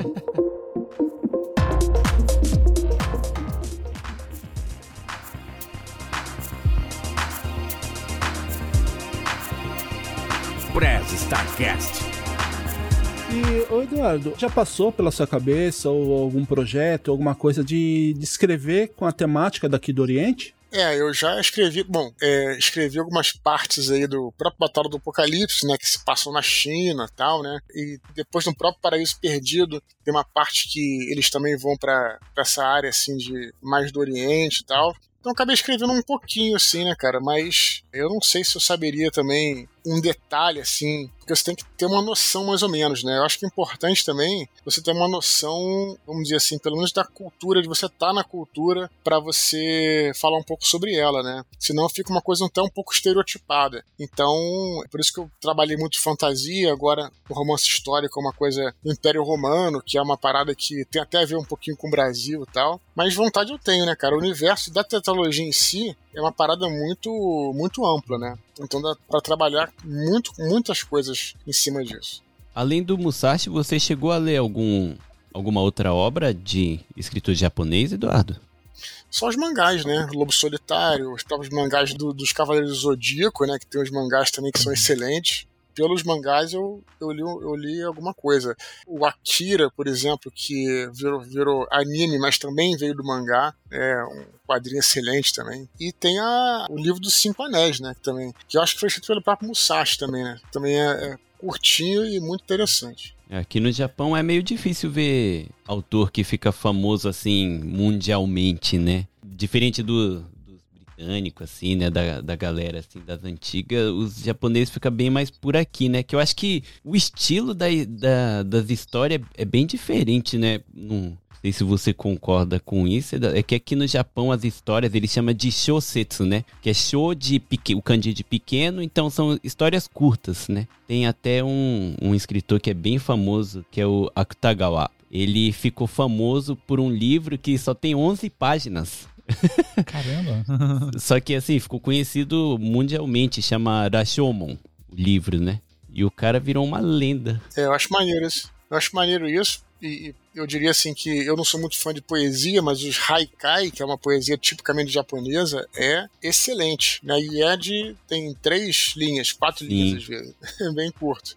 E realmente é uma obra de arte. Se um dia você resolver uh, escrever um pouco mais sobre cultura japonesa e vier fazer uma viagem pro Japão, ó, o Vitor aí é, já é pró, já, hein? Não.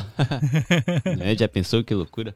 É um lugar que eu queria muito, muito isso. É interessante se algum dia você for fazer alguma história assim que se passa aqui, até mesmo para entender a mente dos japoneses, é bem legal você ler algumas obras assim de, de autor japonês que Sim. é muito típico, assim, é muito diferente é, dos outros lugares. Não, olha, eu, eu sei, você tem toda a razão. Como é que eu sei disso, né? Eu também vou falar de uma obra que não foi escrita por um japonês, mas ela é muito tem muito da, da cultura japonesa, que é o livro Shogun. Às vezes eu falo lá no Nerdcast, uhum. né? O livro escrito por um cara chamado, um britânico chamado James Clavell. Mas ele morou um tempo no Japão, ele foi combatente na Segunda Guerra Mundial, ficou preso na China e tal. E ali, é, não sei se já leram, esse livro é espetacular, né, cara? É muito bom, fica aí a dica. Eu vi só a série. E ali, cara, é, ali você vê, é, mais no livro, né? Você vê é, realmente, por isso que eu falo que tem que ter um certo cuidado ao escrever sobre uma cultura para ficar verossímil, né? Então no Shogun, tanto no Shogun como no, no Musashi é, é óbvio isso, né? Mas no Shogun, que é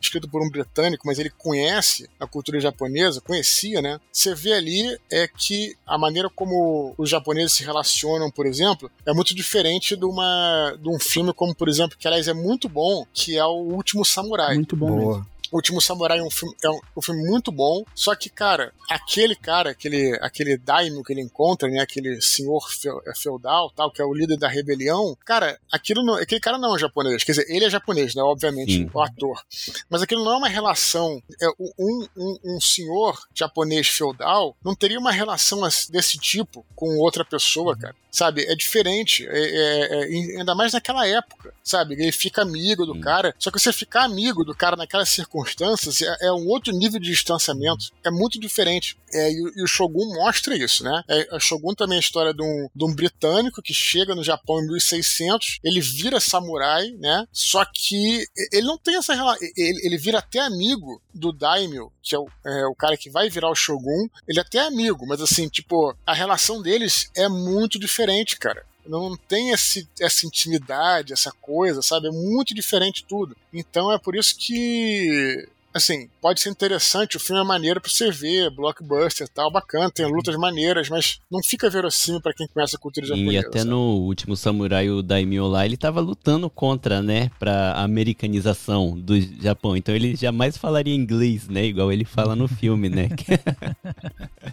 é, não, isso, né, isso até deixa passar porque tudo bem, cara, assim, tá, mas tô dizendo a própria maneira dele de se comportar, de falar, as expressões, cara, não é assim, cara, sabe? Não é assim que funcionaria ainda mais naquela época. Talvez hoje, talvez hoje, que é outra, outra parada, entendeu? Então essas coisas que tem que ser, tem um mínimo, né, de, de cuidado. Acho que, querendo ou não, a cultura japonesa ela é bem fechada mesmo, né? Eu acho que isso que acaba surtindo tanta, como é que fala, assim, das, das pessoas gostarem tanto, assim, da cultura japonesa, porque é uma coisa diferente. Bate né? uma curiosidade, né? Bate uma de curiosidade, né? É. Aham. Eu acho que a, a, a cultura, a parte de ler assim obras japonesas não pega tanto fora porque os escritores famosos assim que tem as obras mais famosas aqui do Japão, a maioria o tema é muito pesado. Então é muito com suicídio, morte, demônio, tipo, é, é muito meio pra parte obscura assim das pessoas, né? Pega a parte psicológica das pessoas. Então é uma a maioria das obras você pega assim e você termina lendo ou não entendendo nada, porque é muito complexo, ou você termina de ler muito mal. Você não se apega mais ao personagem, mas ao mesmo tempo você não consegue parar de ler porque você quer saber o que vai acontecer. Termina de um jeito que você fala assim: "Nossa, mano, tô muito na merda", sabe? Engraçado que isso reflete um pouco até na parte pop, né? Você pega muitos animes de temática um pouco mais séria, ah, não tem finais felizes, né? Sim. É verdade. Os próprios escritores aqui, Eduardo, não sei se você sabe, um dos mais famosos, ele lançou a obra-prima dele, a, a última obra, e depois fez o sepulcro, né? Se matou, cortando, enfiando o katana na própria barriga e tal. E vários que hoje é os mais conhecidos, todos se mataram, né? E as obras tratavam muito sobre isso. É bem diferente assim que você vai para as obras de fora que é fantasia, aquela história que te deixa maluco, história, o final maluco, te deixa felizão. Aqui você fica mal. Não, essa é uma cultura, é, realmente tem essa coisa. A gente, né, eu aprendi, eu tive bons professores de antropologia e me ensinaram que tem que fazer um esforço para não tentar julgar a cultura do outro a partir da sua própria visão, né? Mas o que acontece que eu acho é, interessante da cultura ocidental, e eu acho que isso acabou chegando no Japão depois de muito tempo, né? Isso, é claro, eu não sou, um, você sabe, né? Eu não sou um cara religioso nem nada, mas eu acho que realmente é uma das grandes coisas do cristianismo foi essa questão da valorização da vida. Tem coisas ruins do cristianismo, mas também tem coisas boas. Assim como tem coisas boas na cultura japonesa, tem coisas ruins também. Eu acho que o grande acerto do cristianismo foi a, a valorização da vida, né? Que é uma parada que está entranhada na nossa cultura desde o início da Idade Média. Não estou falando que ninguém morria, que ninguém se matava, que ninguém. Acontece isso no Ocidente, claro que acontece, mas existe uma supervalorização da vida que eu acho positiva, né? É uma coisa que a cultura oriental só veio conhecer muito depois. A valorização da cultura oriental era mais pela honra. E, de novo, eu não tô achando nem. né, Não é que seja ruim, mas eu, eu, eu acho que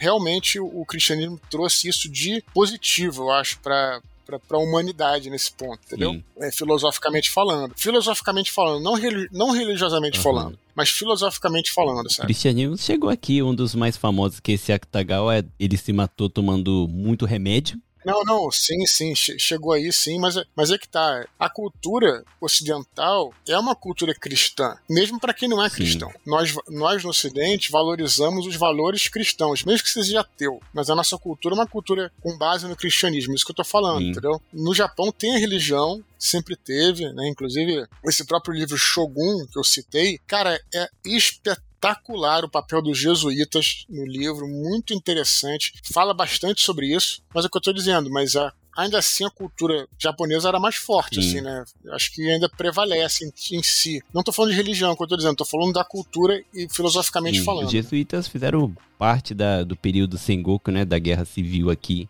de uma, de uma Sim, forma sim. bem maneira, mas o que eu tava querendo dizer do Akutagawa, que se matou, né, tomando vários remédios, o último livro que ele escreveu foi sobre o cristianismo. Só que ele não acreditava. Ele falou que o cristianismo não conseguiu trazer a salvação que ele queria. Ele queria uma luz, ele não achou. Só que ele ficou intrigado com aquilo Uhum.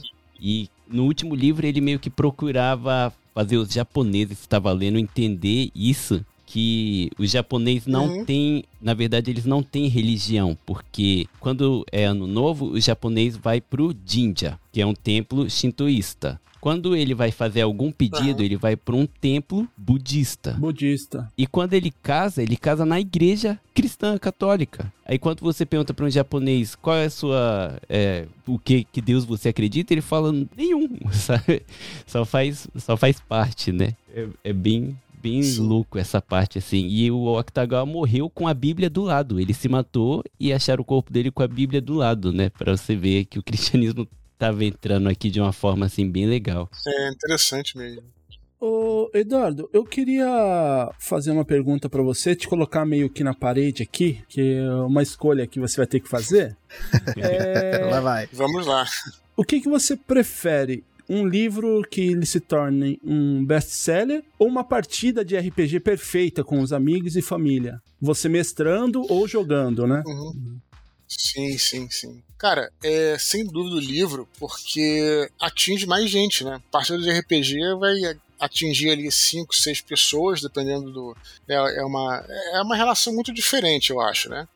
Enquanto o livro, eu acho que é isso, né? Eu acho que a possibilidade, acho que o que o autor quer mesmo é ser lido, né? Que sua mensagem seja transmitida para o maior número de pessoas possíveis. E, e eu acho que foi isso mesmo. Eu acho que, que o fato de eu ter começado a escrever também veio disso, de querer contar uma história que estava primeiro entre os amigos e depois poder transmitir isso para mais gente, né? Como é- pô, será que a gente pode compartilhar isso com uma galera? E aí veio. Então, realmente, eu acho que é- na literatura eu acho que dá esse poder de você transmitir a sua história para um número infinito de pessoas. É um gentleman mesmo, né?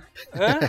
né? Eu, É um gentleman mesmo, né? Ah, É. Podia ser mais egoísta. Não, é. É, Vamos É, eu compartilhar ia falar de um mundo. jeito né? mais prático. Na hora que ele começou, eu achei que ele ia falar assim: claro que é o livro, porque eu ganho dinheiro com isso, né, pô? Mas, ó, Eduardo, por falar em livro, você, o seu mais recente, né, é uma trilogia que você vai fazer, começou aí com o primeiro, né, o Santo Guerreiro, e você já estava um pouco falando aí na, no meio da conversa que é um, é um romance histórico, não sei como a gente pode definir, né? Eu queria que você falasse um pouco de como foi fazer e, e também a questão da, da pesquisa, sobre que você viajou, né, para poder descrever aí a, a história do, do livro. Como que é para você? Como que foi essa experiência?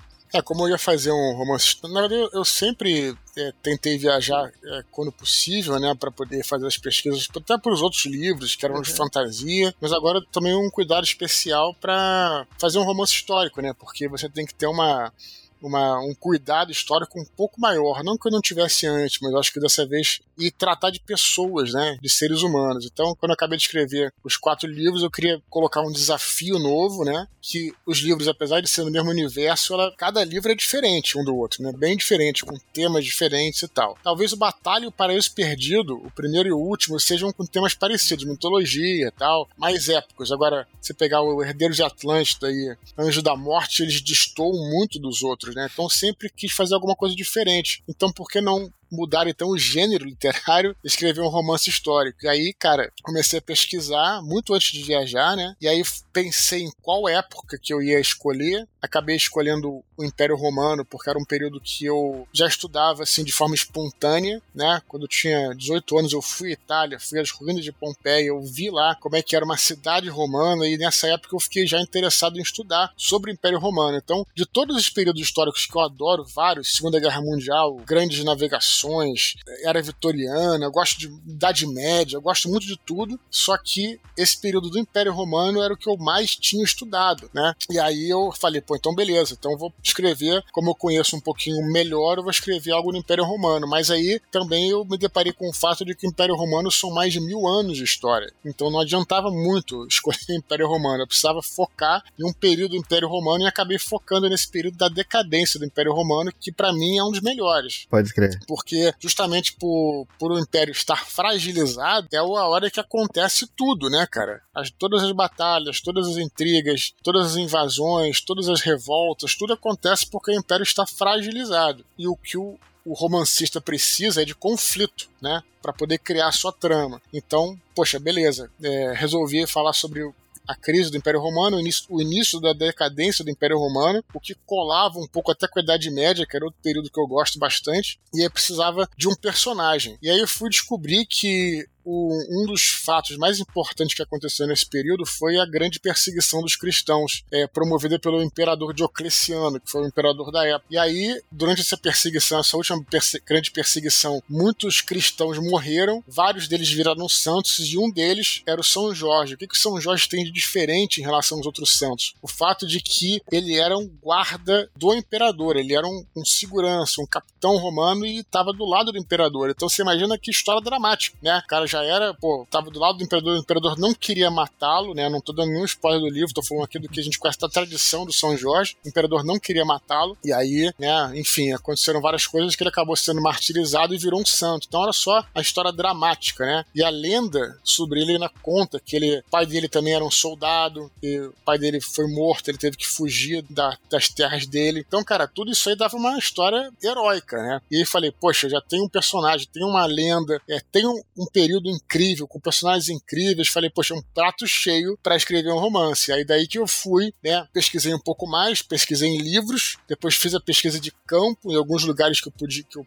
pude ir na Turquia, em Israel, na própria Itália, né? E aí consegui preparar o roteiro para escrever o livro. Só falhei nesse ponto que eu queria escrever um livro, acabei que ficou ficaram três, né? Porque é muito longa a história. E olha que eu resumi muito, cara. Resumi muito, mas a história ainda assim é muito longa, né? Então, cara, assim, tá sendo uma. Foi uma jornada interessante de preparação, foi uma, uma viagem muito interessante, uma, uma caminhada muito interessante escrever o primeiro livro e agora tô nessa caminhada de escrever os outros dois. Estou escrevendo o segundo agora. E é incrível, porque também para o escritor estudar história e praticamente voltar mentalmente aquele período, tentar entender como é que era a cabeça daquelas pessoas. Por isso que, porque o romance é isso, né, cara? Você vai estudar sobre um período histórico, você lê nos livros de história, mas o romance te traz a visão pessoal, a visão do personagem, das pessoas que lá viviam. Essa que é a coisa fascinante, na minha opinião. Então agora eu tô escrevendo o segundo aí e bem empolgado, cara. Vocês viram que eu já falei, a, engatei a quinta marcha aqui. Né? Eu só fiquei curioso, assim, é, nesse processo de, de escrever um romance histórico, deve ser muito difícil dosar assim a, a criação em cima do que é histórico, né? Você, na verdade, com, eh, tem algumas lacunas que você preenche com as suas ideias. É isso, né?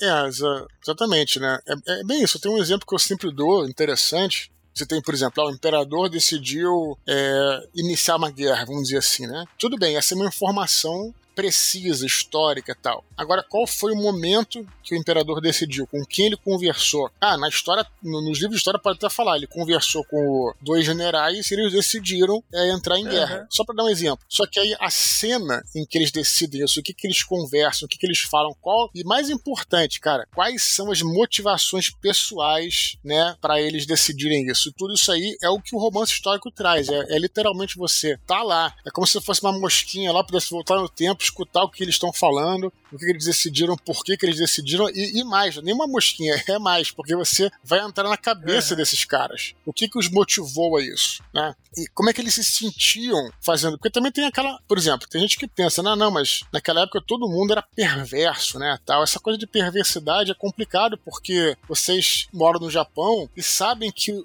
os valores são diferentes para cada Sim. cultura. Então, o que, uhum. que exatamente o cara, se o cara é mal, beleza, mas peraí, vamos tentar entender isso, né? Por exemplo, nesse próprio episódio da perseguição dos cristãos, se sabe que o Diocleciano foi o imperador que fez esses esses decretos, esses éditos, né, para perseguição e tal, e matou muitos cristãos. No entanto, sabe-se também que ele foi até o oráculo de Delfos para se consultar com o oráculo. Né? É, também é informação histórica isso. Ele foi perguntar pro oráculo: será que eu devo é, fazer isso, matar esses caras e perseguir e tal? Se ele foi ao oráculo, é sinal de que ele estava em dúvida.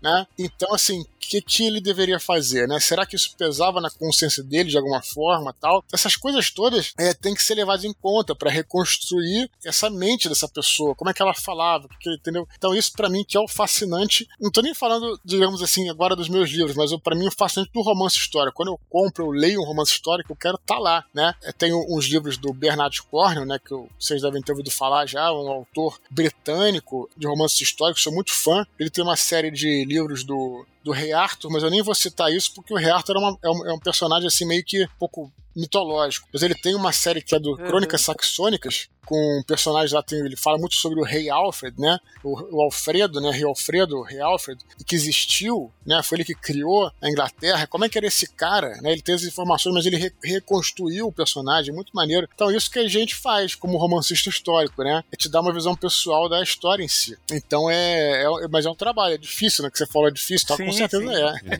é. É muito difícil, cara, sem dúvida nenhuma. Não tem. Eu trabalho aqui, cara, realmente bastante, assim, né? Tem gente que fala, poxa, por exemplo, eu tinha um podcast, não tô mais publicando, mas é porque realmente, cara, é muito e muito trabalho mesmo. Não só o trabalho de escrever, braçal, no caso Uhum. digital, né?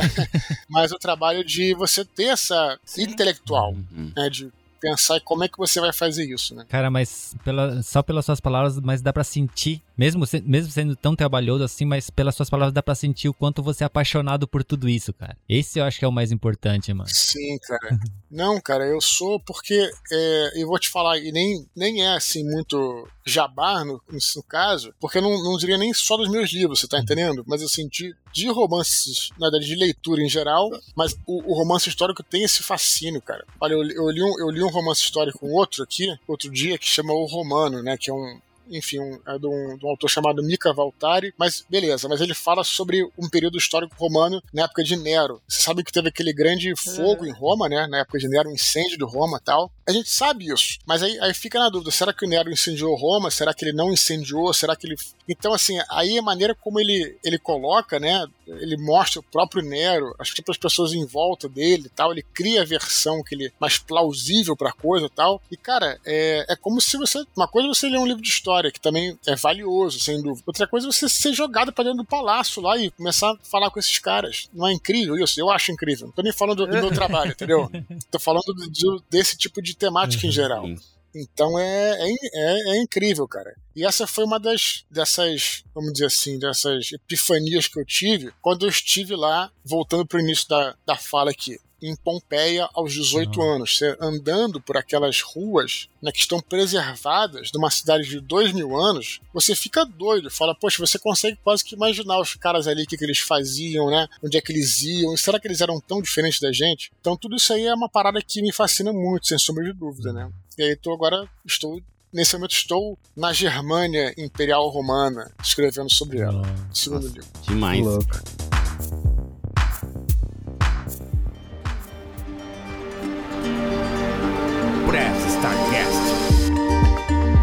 Eu, antes de fazer a pergunta que eu queria fazer aqui, esse negócio que você falou, né, do romance, de você entrar ali, ler o livro e tá no lugar, é, puxando de novo a sardinha pra parte histórica do Japão. A história do Japão acho que é muito legal justamente por isso, porque a história do Japão em si, que a gente conhece, é um grande romance, porque desde a mitologia que o japonês levava isso como a origem do japonês mesmo até a Segunda Guerra Mundial, né? E a própria história que todo mundo se fascina da época de samurai e tal, quando você vai pegar pra ler, é tudo um romance, porque a parte histórica mesmo que é, é de acontecer o mesmo fato é muito pouco. Não, nada é muito, não tem certeza de muitas coisas, sabe? Então, por isso que é fascinante, porque a história do Japão você lê como um romance, né? Tem muita É assim- mitologia misturada, né? Muita mitologia. O, o Japão, depois que perdeu a Segunda Guerra Mundial, que eles tiraram a mitologia dos livros, porque tinha esse negócio do, de ser patriota, porque ah, a gente é descendente de Deus e tal, sabe? E toda a É, o história. imperador era uma divindade, né? Eu entendo você ser fascinado lendo, né, os livros assim, porque quando eu leio as histórias aqui do Japão, eu me coloco lá, sabe? Eu tô lá vendo o Oda Nobunaga Sim. pegando fogo no, no, no templo, sabe? Tô vendo as guerras em Osaka, sabe? Até. é, eu entendo, é muito maneiro mesmo. É, dá pra entender.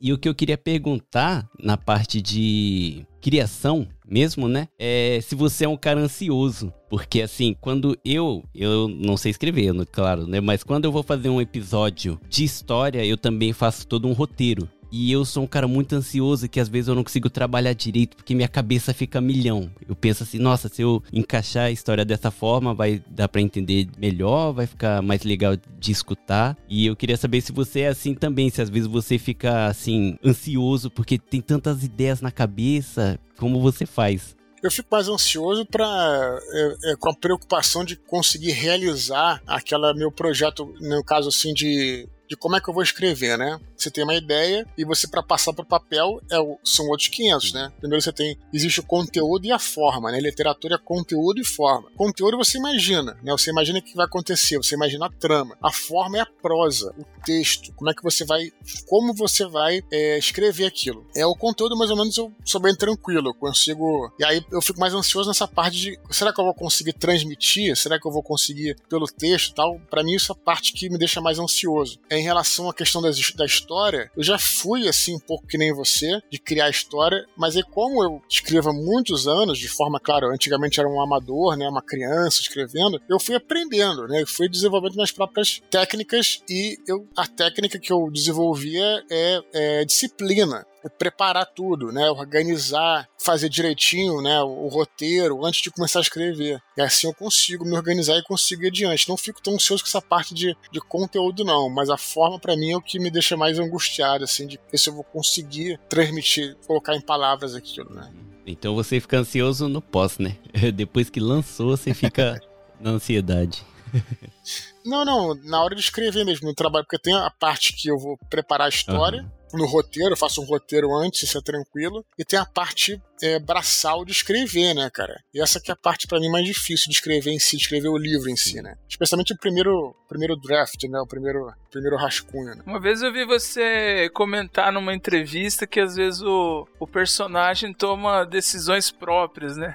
E eu fiz, uma vez eu fiz um, um curso rápido de roteiro e que tinha um curta-metragem, eu não vou lembrar o nome agora, infelizmente, que era bem isso. O personagem, na imaginação do autor, sequestrava ele e falava: Não, isso você não vai escrever, eu não falo assim. E é mais ou menos isso que você sente na hora de, de criar aí, né? Essa parte que você falou que te dá mais é, ansiedade, né? É, porque você escrevendo todo dia, como uhum. é o meu uhum. caso, você realmente vai entendendo os personagens e é como quase que você baixasse aqueles personagens na hora que você vai escrever. Então você começa a entender como é que ele fala. Então às vezes você planeja ele falar de uma forma, mas você já tá entendendo tanto aquele personagem que você vê, pô, ele, ele não é assim, ele não falaria uhum. dessa maneira. Ele não é o tipo de que, que fala palavrão. Às vezes é, às vezes, ah, não, ele falaria de uma maneira mais chula, né, mais vulgar. Então aí você vai entendendo da maneira como ele vai, como ele age, né? Isso é uma coisa que realmente você vai pegando à medida que você vai escrevendo, né?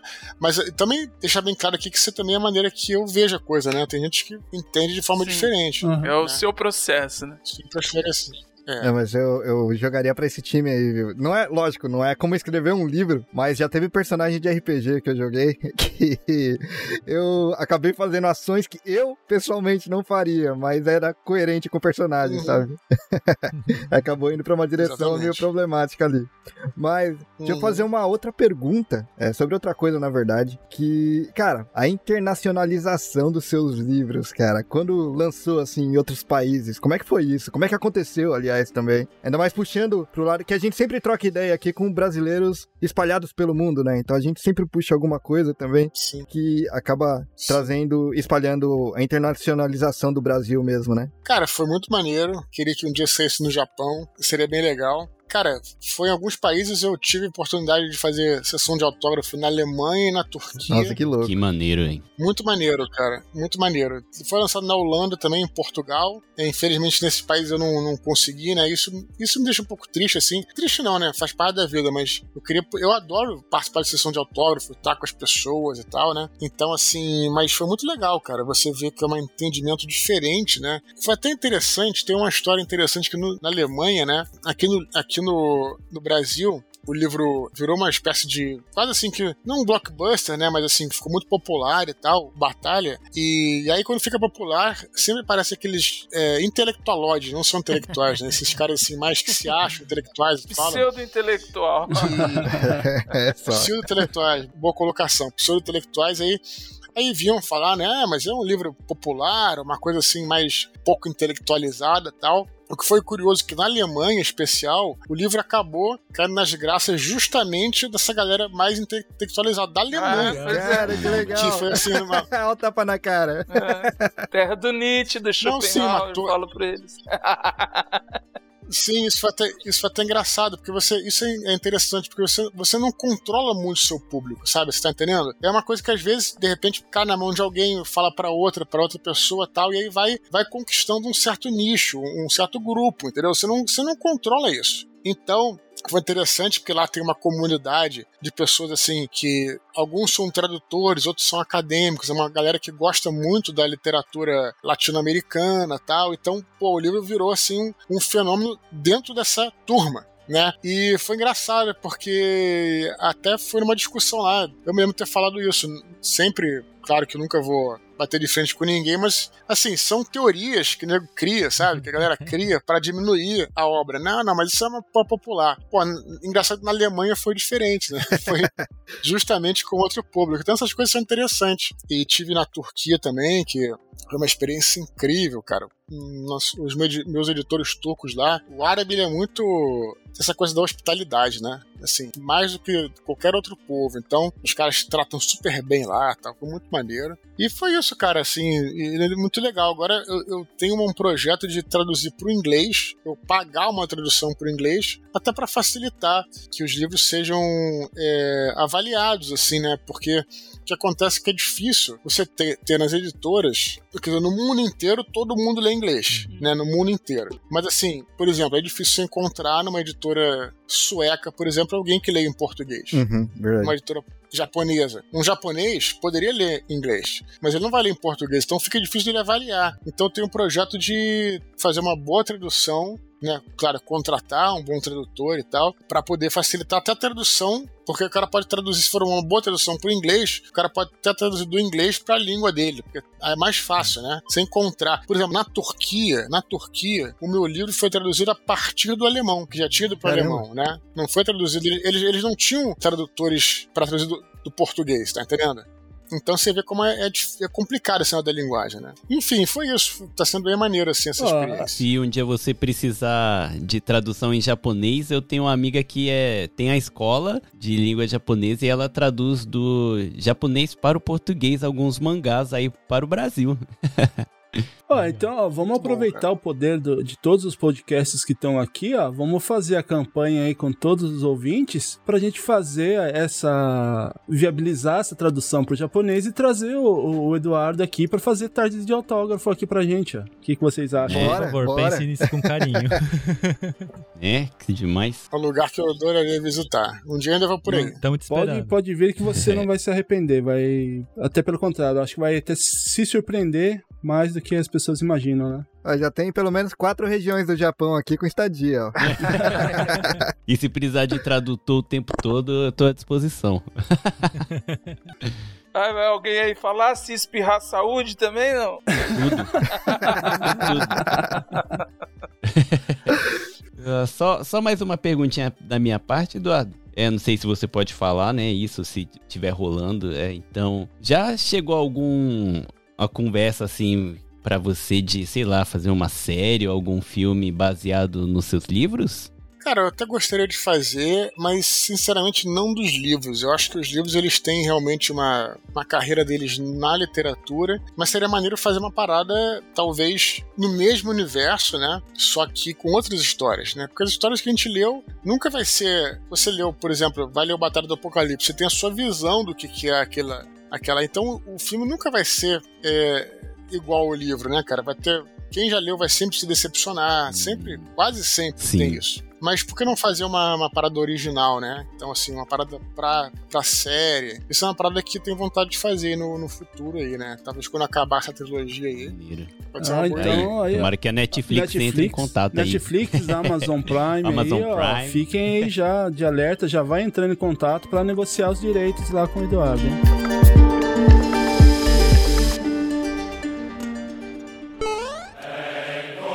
Você está ouvindo Press Starcast, sua revista digital do mundo para o mundo.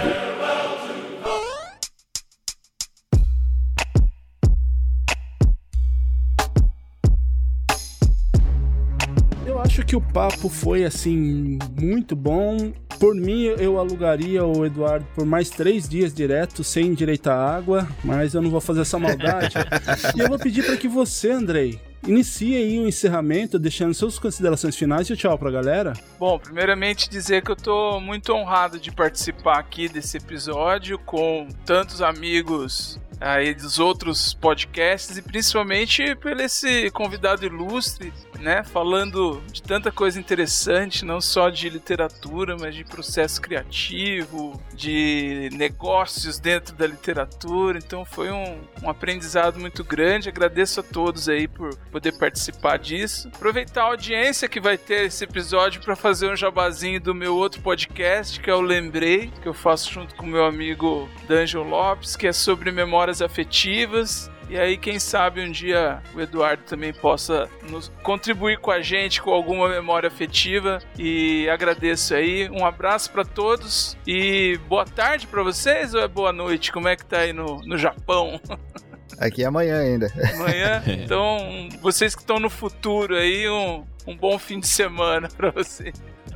Vitor, também muito obrigado aí pela presença e trazer aí as suas o seu ponto de vista daqui da literatura, daqui do Japão, trazer a, o, conhecimento do nosso convidado também. Eu vou pedir que você deixe as suas considerações finais e tchau pra galera. Então, gente, obrigado pelo convite mais uma vez. É, foi uma honra participar deste episódio por vários motivos. Tá, meus amigos aqui, uma pessoa que é meu ídolo aqui, poder conversar, foi muito bacana. É, eu queria pedir desculpa já, porque eu falei muito, eu acabei me empolgando um pouco. E, sério, foi maravilhoso a conversa. E para quem quiser saber mais do Japão, eu tenho o um podcast que é No Japão Podcast. Se quiser procurar no Instagram, vai estar assim, no Spotify, em qualquer outro agregador, onde eu conto várias histórias minhas aqui do Japão, chamo várias pessoas que moram aqui. Também tem episódios de história, onde eu tô me esforçando para trazer um pouco da história japonesa que a galera não conhece muito. Então tem muita maluquice lá, tá, gente? Se você isso não, não gosta muito de loucuras lá, então escolhe bem o episódio que vai ouvir. Mas então é isso, um abraço a todos e é, Eduardo, muito obrigado aí pela, pelo papo. Foi um dia muito especial para mim. Abraço. Eduardo, muito obrigado aí por disponibilizar esse tempo pra gente. Né? Muito obrigado por essa aula, né, que, que você deu, que você, como você percebeu aí, todo mundo de boca aberta aqui ouvindo você falar e adquirindo mais e mais conhecimentos. Muito obrigado mesmo aí por trazer essas, essas suas histórias, um pouquinho, né, da sua história. Lembrando também que as portas aqui dos nossos estúdios, mesmo que virtualmente, sempre abertas, sempre que você quiser trazer alguma informação, sempre que você puder participar de alguma coisa aqui, esteja convidado. E vou pedir que você deixe as suas considerações finais e tchau pra galera. Beleza, poxa, eu quero agradecer muito vocês aí. Pra quem não sabe que tá escutando e não conhece os bastidores aqui, a galera fez um malabarismo aí de horário pra atender. Tinha gente no Japão, gente no Brasil, gente lá onde. Então, assim, tipo, muito obrigado por terem feito esse esforço de novo. Falei no início, vou falar de novo. É, muito obrigado por terem me convidado, cara. É um prazer a gente estar. É muito maneiro esse negócio do podcast, da gente poder estar conectado com pessoas no mundo inteiro, né? Assim, gravei vários, assim, eu, eu, adoro participar de podcasts. Quando me convidam, eu faço todo o possível e impossível para participar. E volta e meia eu participo. Tem muita gente no Canadá, tem gente no Japão, gente nos Estados Unidos, gente em vários lugares do mundo, brasileiros, né? Então, muito legal isso, cara. Então, muito obrigado. Espero que tenham, espero que tenham curtido aí a nossa conversa, porque eu gostei bastante de estar com vocês aí. E só lembrando que quem não conhece, que eu acho que é a pessoa que mora em Marte, essas coisas assim, mas que queira entrar em contato ou saber um pouquinho mais das suas obras, onde que eles podem encontrar?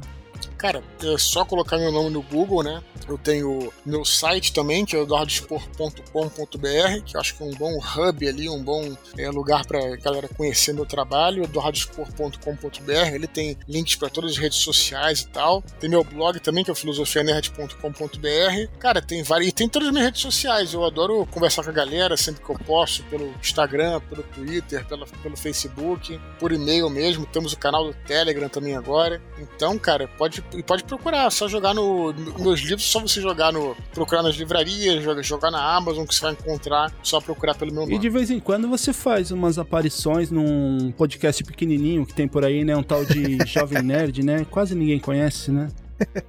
É, talvez, talvez amanhã saia um, um podcast comigo aí. Cara, é muito prazer em, em, em estar com eles aí. A gente se reúne. A gente, para quem é fã do Nerdcast conhece, escutem o que a gente gravou sobre um, um bilhão de downloads, que foi um programa muito, muito emocionante para mim, que a gente rememorou o nosso começo, a maneira, é, maneira como a gente começou a gravar, como é que a gente se conheceu. Então pode nos encontrar, me encontrar lá também no Nerdcast no Jovem Nerd. Muito obrigado mesmo. Eu já escutei todos os episódios, mas de um bilhão eu já escutei várias vezes. Legal. Juca, é, como eu falei no anúncio, você já saiu da nossa geladeira, já tá aqui no micro-ondas, né? Já tá quentinho aqui. Eu vou agradecer também pela sua presença aqui no nosso humilde podcast. Eu vou pedir que você deixe as suas considerações finais e tchau pra galera. Valeu, Will. Pô, cara, foi um prazerzaço estar participando aqui do Press Start, mano. Eu, eu tava na geladeira, mas eu sempre quis estar aqui, poxa. mas é, puta, foi muito legal, cara, esse papo todo. Conversar aqui com o Edu, é, conversar com vocês, Vitor, Reining, Will, já são meus brother de verdade mesmo. O Andrei é a primeira vez que eu converso, é, assim, ao vivo, mas eu converso com ele direto, ouvindo o podcast, velho. Sou fãzaço dele de verdade mesmo. Eu, eu falei brincando no começo, mas é de verdade mesmo. Eu admiro muito o Andrei. Para com isso, E- gente, pelo amor de Deus. Mas eu vou contar pra minha mãe amanhã, ela vai ficar orgulhosa de mim. É, e o Eduardo, pô, o Eduardo é um ídolo aí pra gente que produz aqui podcast dessa maneira, assim, nós, nós somos, temos podcasts assim, pequenos ainda, né?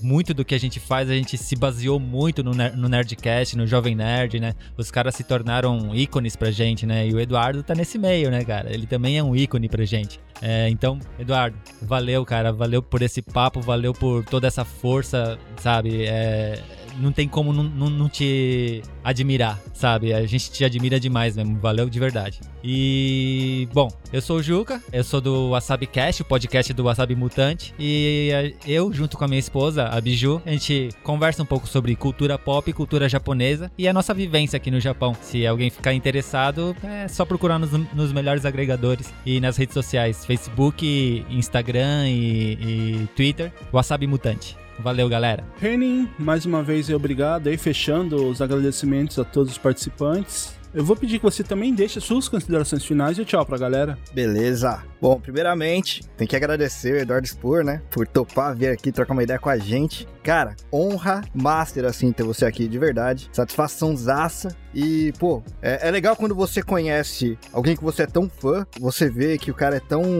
tão, tão humilde, assim, tá ligado? Mó, tão legal e, e tão aberto. E por vir contar aí tantas histórias aí, tantas coisas legais.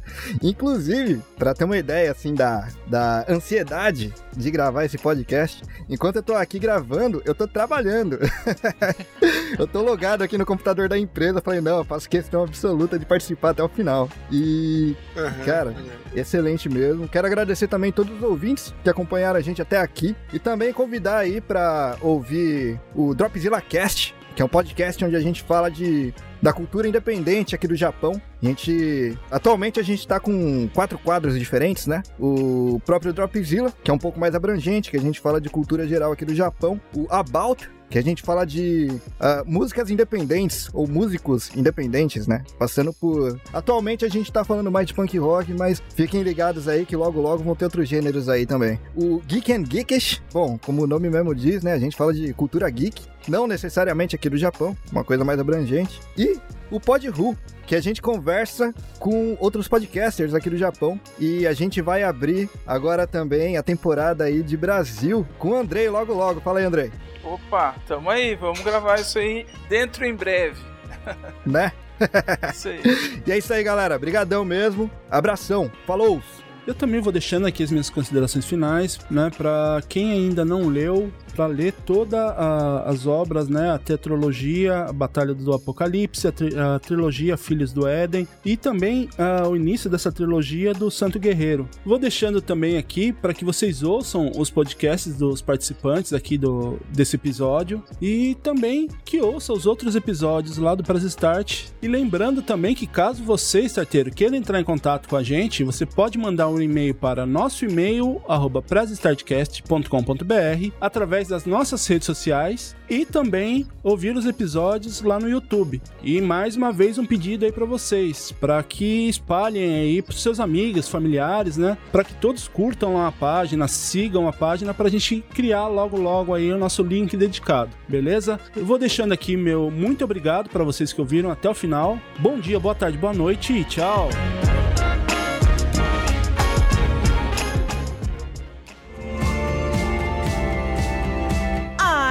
Pena! O programa está acabando, mas não fique triste. Logo, logo tem mais uma edição do Press Start Cast. Siga nossas redes sociais, arroba Press Start Cast Oficial no Instagram e Facebook e arroba Cast Underline Press no Twitter.